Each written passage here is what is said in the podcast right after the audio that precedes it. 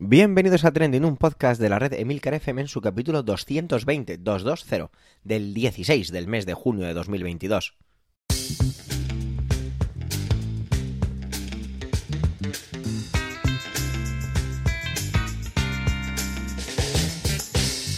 Trending es un podcast solo que pasa, solo que ocurre, solo noticias que pueblan las redes sociales. Todo ello con opinión y siempre con ánimo de compartir. Por ello, somos varias voces, aunque yo, Javier Soler, haga de presentador. Trending es tu podcast de noticias semanal. Adelante.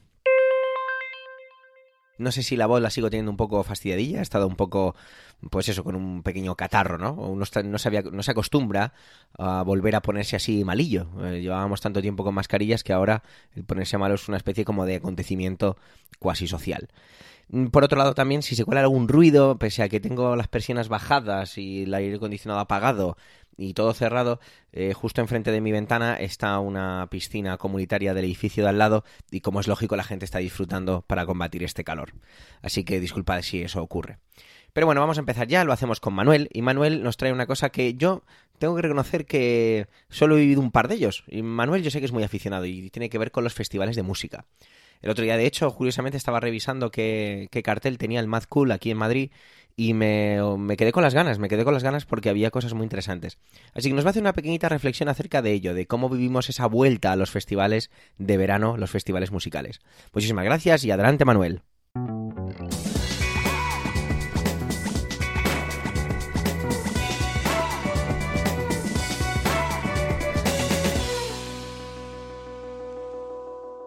Hola oyentes, hola equipo trending.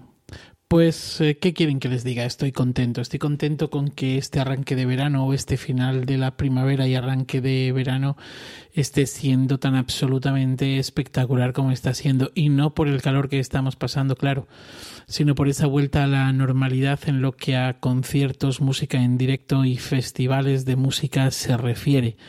Todo sin restricciones. Y es que desde que la COVID-19 apareció en nuestras vidas, pues ¿qué quieren que les diga? El sector de la música es uno de los que más ha sufrido. Ojo, cuando hablamos o hablo del sector de la música no solamente estoy hablando de los músicos, sino de todo lo que hay detrás, especialmente de la música en vivo. Recuerden, si no, aquella marcha y protesta en múltiples municipios de España, que, de la que yo también me hice eco aquí en Trending, bajo la marca, perdón, eh, Alerta Roja donde se unieron probablemente por primera vez músicos técnicos, montadores de escenarios, choferes, fotógrafos y un largo etcétera, porque detrás de cada concierto hay un largo etcétera de personas que viven de ellos y que con la pandemia pues sufrieron como el que más. Recordemos que el sector de la cultura estuvo al pie del cañón creando contenidos durante el confinamiento y que sin embargo ha sido uno de los sectores eh, que más ha tardado en salir y además bueno, pues con una desescalada bien desigual dependiendo de las comunidades autónomas. Bueno, como tantas otras cosas. Eh, acudí a mi primer concierto en vivo en julio del 2020. El anterior había sido en diciembre del 2019, donde había visto, escuchado, mejor dicho, a Iván Ferreiro con Zahara en el IFEMA. Y curiosamente, en julio de 2020 fue también en IFEMA, en, en Madrid, donde volvía a, pisar, bueno, a pisar un escenario no, pero a, estar en un concierto, fue con Soel López. Un concierto con distancias de seguridad kilométricas, sentado, sentado, eh, iba a decir sentado con una mesa en medio, y es verdad, es que cada dos, tres sitios había una mesa donde podías poner tus bebidas, y aquello estaba concebido pues de otro rollo, ¿no? No al habitual al que estábamos acostumbrados hasta ese momento en los conciertos, nada. No, no se podía pedir nada en las barras, todo era por QRs y eh, el personal que, que, había pues se desplazaba tomando nota y sirviendo las bebidas, bebidas. Perdón. Fue raro, pero al menos pues fue. Recuerdo que Soel hizo referencia a que solo viajaba con una parte de la banda, pues con aforos muy restringidos, pues los cachés también lo eran y claro, pues no podía pagar a toda la banda. Recuerdo que en aquel momento pensé en cómo habría decidido el tú sí y el tú no. Si habría sido desde un punto de vista artístico o desde un punto de vista humano. Es decir, aquellos que más eh, tienen, más gente dependiente de ellos pueden tener, ¿no? O si había hecho algo mezclado de ambas cosas. Qué difícil, ¿no? Se lo imaginan, lo piensan. Bueno, tras el de Soel vinieron otros, otros en los que había siempre cuatro máximas. Aforo, distancia, mascarilla y sentados. Imposible bailar y cantar. Se cantaba eh, pues se cantaba de aquella manera, con la mascarilla, y lo de bailar, pues con el culo pegaba al asiento, ¿no? En algún caso te venías un poco arriba y levantabas un poco el cuerpecillo, pero allí estaban enseguida los cuerpos de seguridad contratados para el evento que te indicaban que te sentases. Bueno, en esta línea de los aforos y los cachés, estoy recordando ahora también que en septiembre del año pasado vi a los hermanos Ferreiro, donde Iván y Amaro habían montado pues un show a modo de concierto dialogado, casi entre amigos, casi como en el sofá de su casa, los dos solos se pegaban hora y media de concierto. Bueno, de concierto, de show, de historias de vida, de anécdotas. A ver, estuvo estupendo, ¿eh? Al menos para mí, pero, pero bueno, claro, un concierto, lo que se dice un concierto, pues no fue. Eh, en agosto, en agosto sí estuve en uno de los pocos festivales que se arriesgaron a volver, el Festival Gigante en Alcalá de Henares solo que con un solo escenario, sentados con mascarillas, sin posibilidad de consumir en la zona de concierto, tenías que irte fuera y con unos vigilantes que andaban ojo a visor para que el público respetara las medidas. Y eso que el público fue ejemplar, ¿eh? Volvió y, el, festival volvió y, y no defraudó a pesar de todo esto. En ninguno de los conciertos o festivales en los que he estado desde julio de 2020 hasta ahora, el público lo ha hecho mal. O los organizadores han metido la pata, no, no, no. O los músicos y técnicos la han pifiado. No, no, no, no, nada, nada de todo esto. Supongo que, que teníamos todos, tenemos todos tantas ganas que, que no nos lo podíamos eh, permitir. Bueno, en definitiva, estoy contento, estoy contento porque, porque se ha celebrado el, el Palencia eh, Sonora eh, porque tenemos ahí el Primavera Sound, porque vinieron los Rolling, por ejemplo, porque tenemos un pedazo de concierto gigante con Vetusta Morla eh, en breve, porque está ahí las noches del, del botánico, bueno, y ese largo etcétera, ¿no? Sonorama y, bueno, y todos estos festivales. Eh, estoy contento, contento. Han vuelto los festivales. Eh, los que se quedaron en 2020 y incluso ha surgido algún festival nuevo.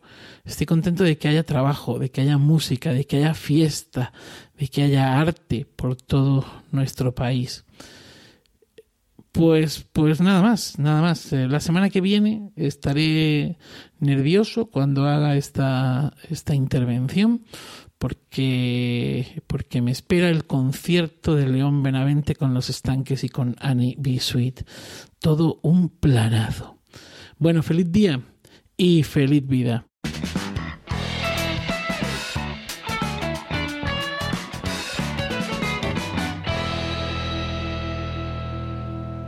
Antonio, que es un cachondo el tío, me manda una intervención que se llama eh, No os acaloréis.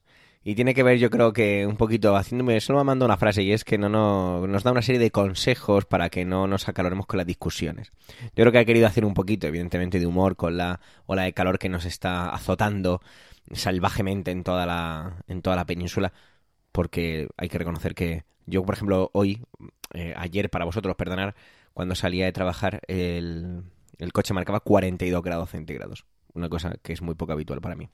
Vamos a ver de qué manera nos desarrolla esto. Además, Antonio ya coge vacaciones. Esto supone que, sinceramente, no sé muy bien si... No creo que este sea el último capítulo de Trending de la temporada, porque lo habríamos preparado de otra manera, pero no sé si ya será la semana que viene o la siguiente, pero bueno, iremos, si no, eh, haciéndolo hoy e informándolo a través de la cuenta de Twitter. Mientras eso llega, Muchísimas felicidades, Antonio, por esta temporada una vez más. Nos escuchamos a la vuelta. Feliz verano para ti. Adelante, Antonio.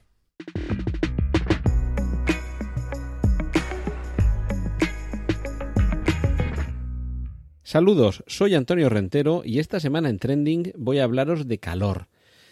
Que claro, estaréis pensando, pues vaya una novedad, nos va a hablar este de calor ahora con la que está cayendo. Claro, pero es que no os voy a hablar del calor externo, del calor exógeno, sino del calor interno, del calor endógeno, del que generamos nosotros mismos. Estamos, por desgracia, en una época que hace bueno aquello de que deseale a alguien un mal, deseale que viva tiempos interesantes. Pandemias, guerras, internet, eh, y sobre todo con la parte de la política, con elecciones. Este fin de semana aquí en España hay elecciones autonómicas en Andalucía. Eh, en cualquier momento habrá elecciones, aunque falte todavía casi dos años, habrá elecciones generales y también habrá elecciones a la Unión Europea. La cuestión es que todo lo que tiene que ver con la política lleva mucho tiempo calentándonos por dentro y en muchas ocasiones no hace falta que veamos las noticias ni que alguien nos las comente, ya nos calentamos nosotros mismos. Y sobre el calor externo poco podemos hacer. Nos podemos refugiar en una habitación con eh, sombra, con ventilador, con aire acondicionado, meternos en la piscina, emigrar como las aves cuando cambia la estación a lugares más eh, frescos, a lugares menos cálidos, a otras latitudes, pero no podemos variar nosotros el clima. De, a ver, que sí, no voy a ahora meterme en el jardín del cambio climático y cómo la acción del hombre modifica el clima. Lo que quiero decir es que por mucho que nos concentremos, no podemos hacer que mañana no haga tanto calor. Pero eso, insisto, es el calor de fuera. El calor interno, ahí ya sí que podemos hacer algo. Esto es un poco como lo que decía el personaje de Johnny Depp en, el, en una de las películas de la saga de Piratas del Caribe que el problema no es el problema, sino tu actitud frente al problema. Y ahí sí que podemos hacer algo. Todos estos acaloramientos que, como digo, por diversas circunstancias de la actualidad y sobre todo de la actualidad política, nos acometen de una u otra forma, ahí sí que podemos hacer algo. Sí que podemos intentar no calentarnos más de la cuenta, no entrar al trapo, no querer llevar la razón en la discusión, no querer discutir, si es tan sencillo como lo del chiste aquel de, oye, te veo que estás cada día más gordo. Pues sí, eso es por no discutir. Hombre, ¿cómo va a ser de eso? Pues no será. Y podemos ser quizá un poco más felices, quizá no, porque luego nos puede acometer la rabia de, pero ¿cómo le he dado la razón a este? ¿O cómo no le he discutido a esta este disparate que ha soltado? Pero pensad en vuestro bienestar. Pensad en ese acaloramiento que os vais a evitar y en estos meses que vienen por delante, os lo digo desde la posición, desde esta atalaya moral del que se toma vacaciones podcasteriles esta misma semana, pero en ocasiones más vale no ganar una discusión, pero seguir fresquito, seguir sin mojar la ropa de sudor, sin que se eleve la temperatura interna, sin hacernos mala sangre, sin buscar el enfrentamiento en la mayoría de las ocasiones innecesario porque alguien mantiene una, una, opinión y nosotros mantenemos una opinión contraria o queremos puntualizar.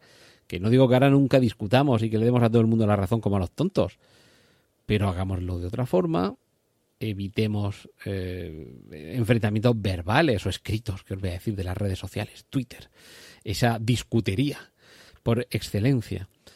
Todos esos ratos que os vais a poder evitar y llegado el caso, si es que no queda otro remedio que entrar en la discusión y entrar al trapo, tratad de hacerlo de la forma más moderada posible, sin alteraros, sin, sin sudar la camiseta, porque lo que descubriréis si seguís estos consejos, si os mentalizáis, si interiorizáis esto de que no siempre discutir es lo mejor y que desde luego discutir acaloradamente, que por eso se dice así, en esta época del año no es algo muy recomendable, como digo, lo que vais a descubrir, si me hacéis un poquito de caso, aunque solo sea un 5% de caso durante los siguientes meses, es que vais a ganar en plenitud, en bienestar, en fresquito interno. Y lo bueno es que ese bienestar lo podéis mantener el resto del año.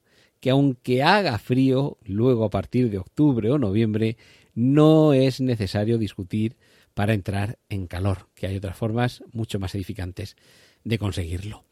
Y sin más, me despido de vosotros hasta mediados de septiembre, cuando volveré aquí a estar en, en Trending. Os deseo un feliz, feliz, feliz verano. Y ahora os dejo que disfrutéis con el resto de mis contenidos, de los contenidos de mis compañeros aquí en Trending. Un saludo de Antonio Rentero.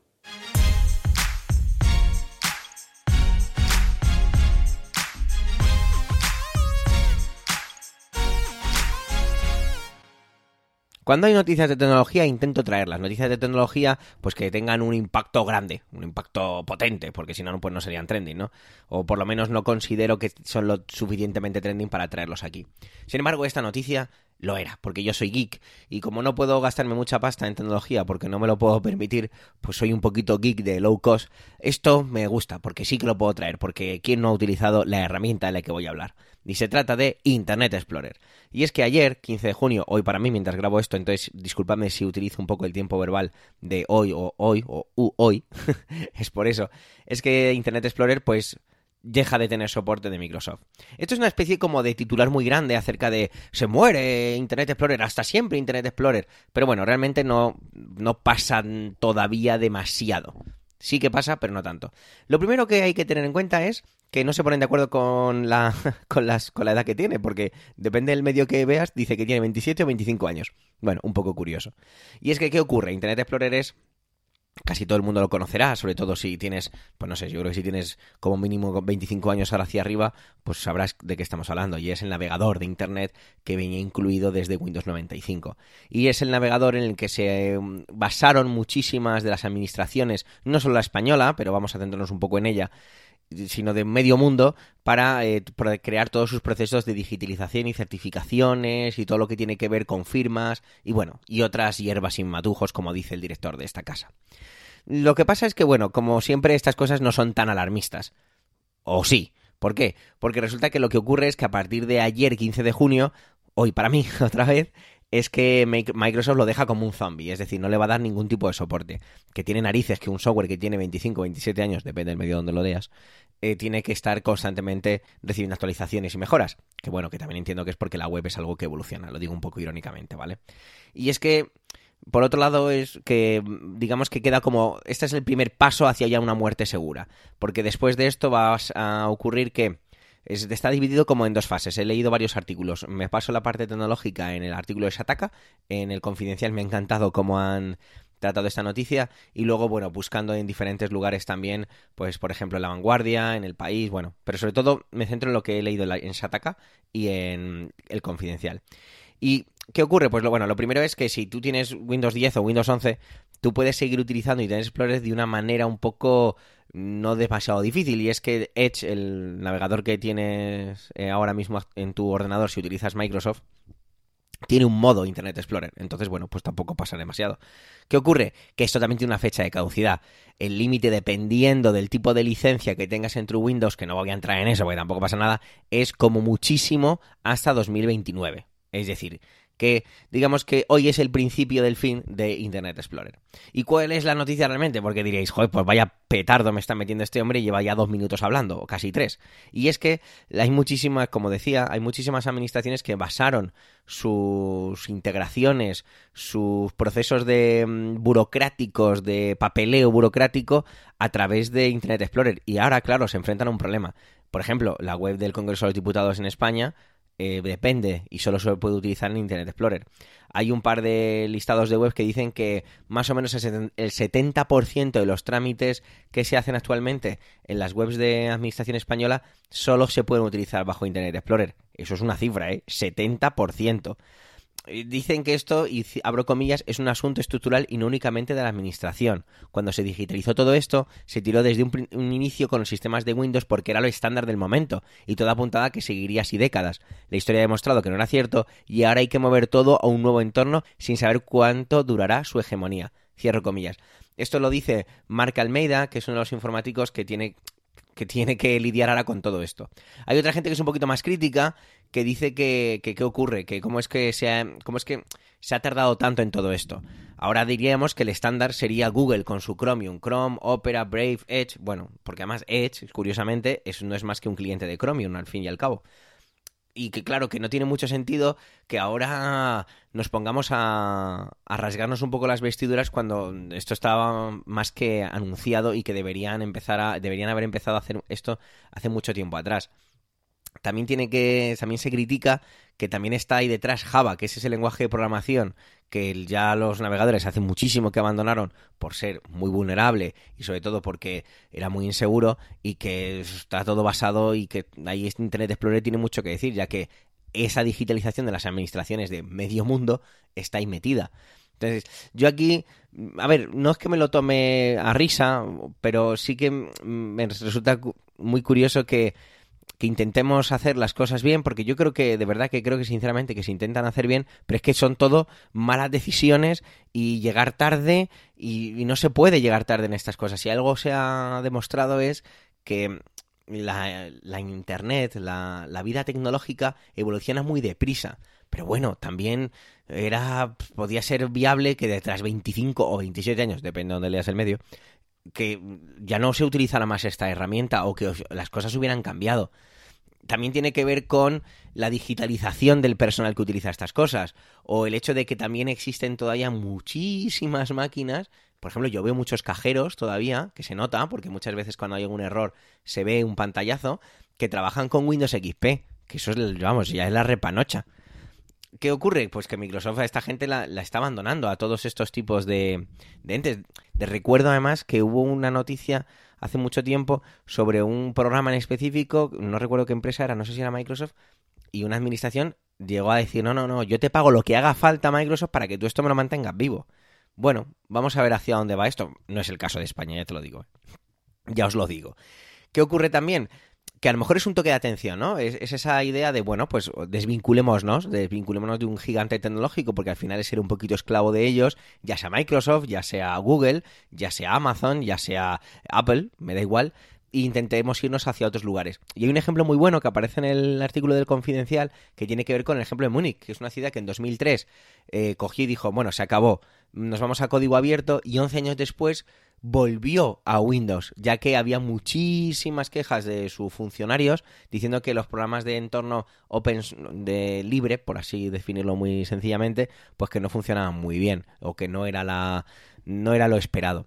Entonces, sea como fuere, es curioso contemplar cómo hay ciertas plataformas dentro de la administración pública que funcionan perfectamente, incluso con tu tostadora, por ejemplo, todo lo que tiene que ver con la declaración de la renta, es decir, Hacienda, y sin embargo, todo lo que tiene que ver con todo lo demás eh, parece anclado en webs de, vamos, pero del Pleistoceno. Entonces, oye, quizá hay que hacer inversión generalizada con todo esto y aunar esfuerzos. Sea como sea, pues hoy hay que decirle, o ayer había que decirle a Internet Explorer, pues gracias por todo y nos vemos en, en la web 3.0 o en la web 5.0, que ya de eso también se ha hablado ya que bueno, que esto no vamos a entrar mucho en ello. El artículo confidencial también habla un poco, y creo que es un poco el ejemplo de, de, lo que se intenta en ocasiones, y es que en el caso de Barcelona, en 2018, empezó una especie de inicia bueno, una especie, no, un proyecto para desvincularse de este tipo de empresas, como hizo Múnich, como decíamos en el, en el caso de 2003 y es que eh, cogieron el 70% del presupuesto de informática para que se de, y crearon 65 puestos también de trabajo para que se creara toda una nueva todo un nuevo sistema de administración eh, totalmente diferenciado y basado en Mozilla Firefox o en Ubuntu, que para quien no lo sepa es un sistema operativo basado en Linux, es decir, un, sistema operativo de código libre y de código abierto. Eso hoy en día está como muy en segundo plano. Eh, hace tiempo que la persona en cabeza abandonó ese puesto. Y bueno, eh, digamos que Barcelona lo intenta, pero no ha llegado todavía a ningún puerto con ello. Esto debe ser un toque de atención y debe ser también una, una, una idea para generar una estrategia, perdón, no lo he expresado correctamente, para afrontar este tipo de retos de una manera muchísimo mejor y de una manera sobre todo anticipada.